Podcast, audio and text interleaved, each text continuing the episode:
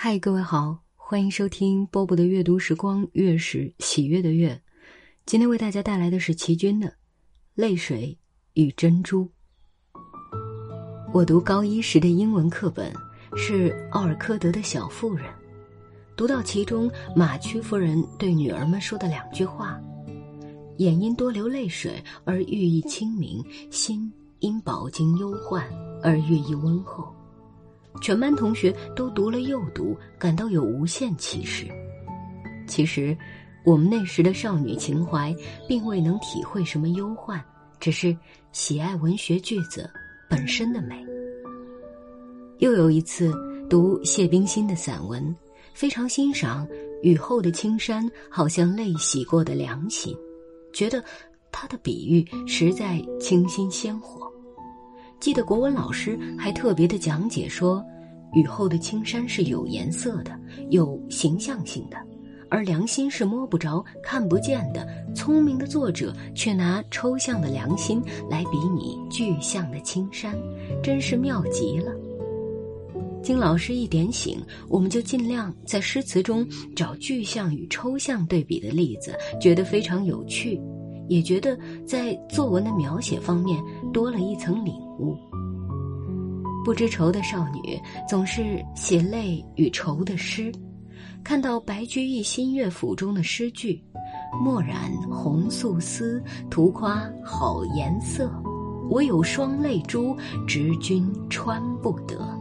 墨尽烘炉火，颜气徒相逼。”大家都喜欢的颠来倒去的背。老师说，白居易固然比喻的巧妙，却不及杜甫的四句诗，既写实却更深刻沉痛，境界尤高。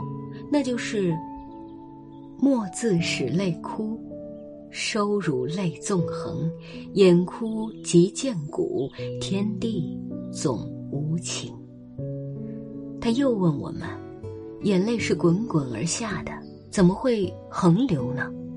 我抢先的回答：“因为老人的脸上布满皱纹，所以泪水就沿着皱纹横流起来。”大家听了都笑，老师也含首微笑说：“你懂得就好。”但有多少人能体会老泪横流的悲伤呢？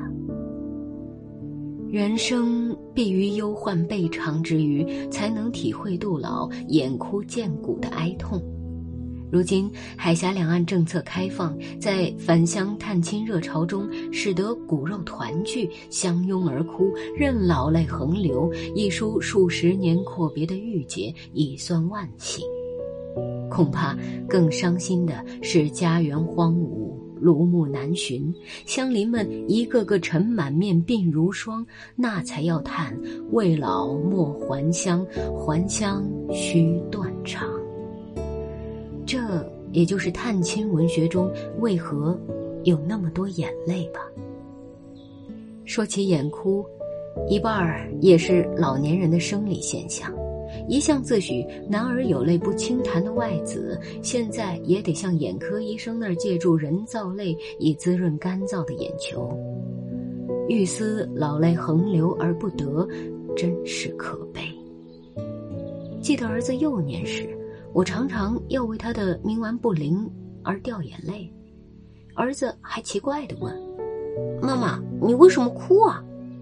他爸爸说：“妈妈不是哭，是一粒沙子掉进他眼睛里，一定要用泪水把沙子冲出来。”孩子傻愣愣的摸摸我满是泪痕的脸，他哪里知道，他就是那一粒沙子呢？想想自己幼年时的淘气捣蛋，又何尝不是母亲眼中催泪的沙子呢？沙子进入眼睛，非要泪水才能把它冲洗出来。难怪奥尔科德说：“眼因多流泪水而寓意清明了。”记得有两句诗说：“玫瑰花瓣上颤抖的露珠是天使的眼泪吗？”想象的真美。然而，我还记得阿拉伯诗人所编的故事：天使的眼泪落入正在张口赏月的牡蛎体内，变成了一粒珍珠。其实是牡蛎为了努力排除体内的沙子，分泌液体，将沙子包围起来，反而形成一粒圆润的珍珠。可见，生命在奋斗过程中是多么艰苦。这一粒珍珠又为使不是牡蛎的珍珠呢？最近，听一位画家介绍岭南画派的一张名画，是一尊流泪的观音，坐在深山岩石上。他解说，因慈悲的观音愿为世人负担所有的痛苦与罪孽，所以他一直流着眼泪。眼泪。不为一己的悲痛，而为芸芸众生而流。佛的慈悲真不能不令人流下感激的泪。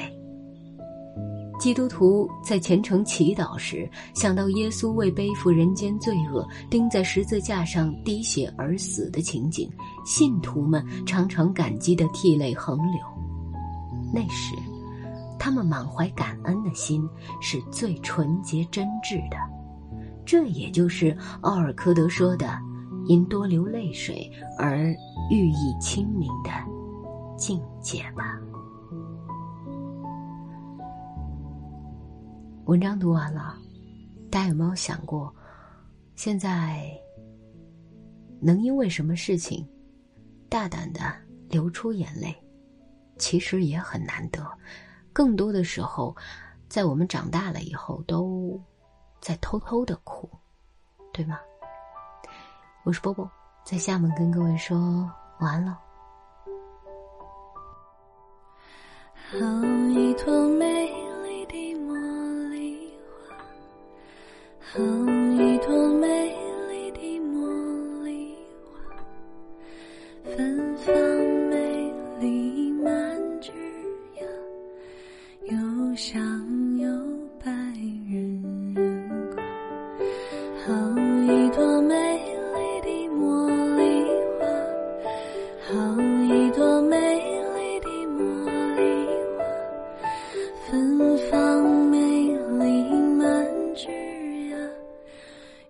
上有白人人口，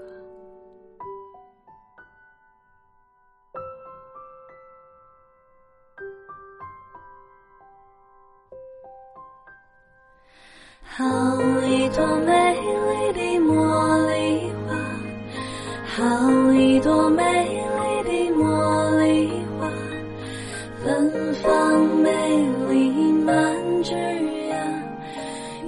上有白人人夸。好一朵美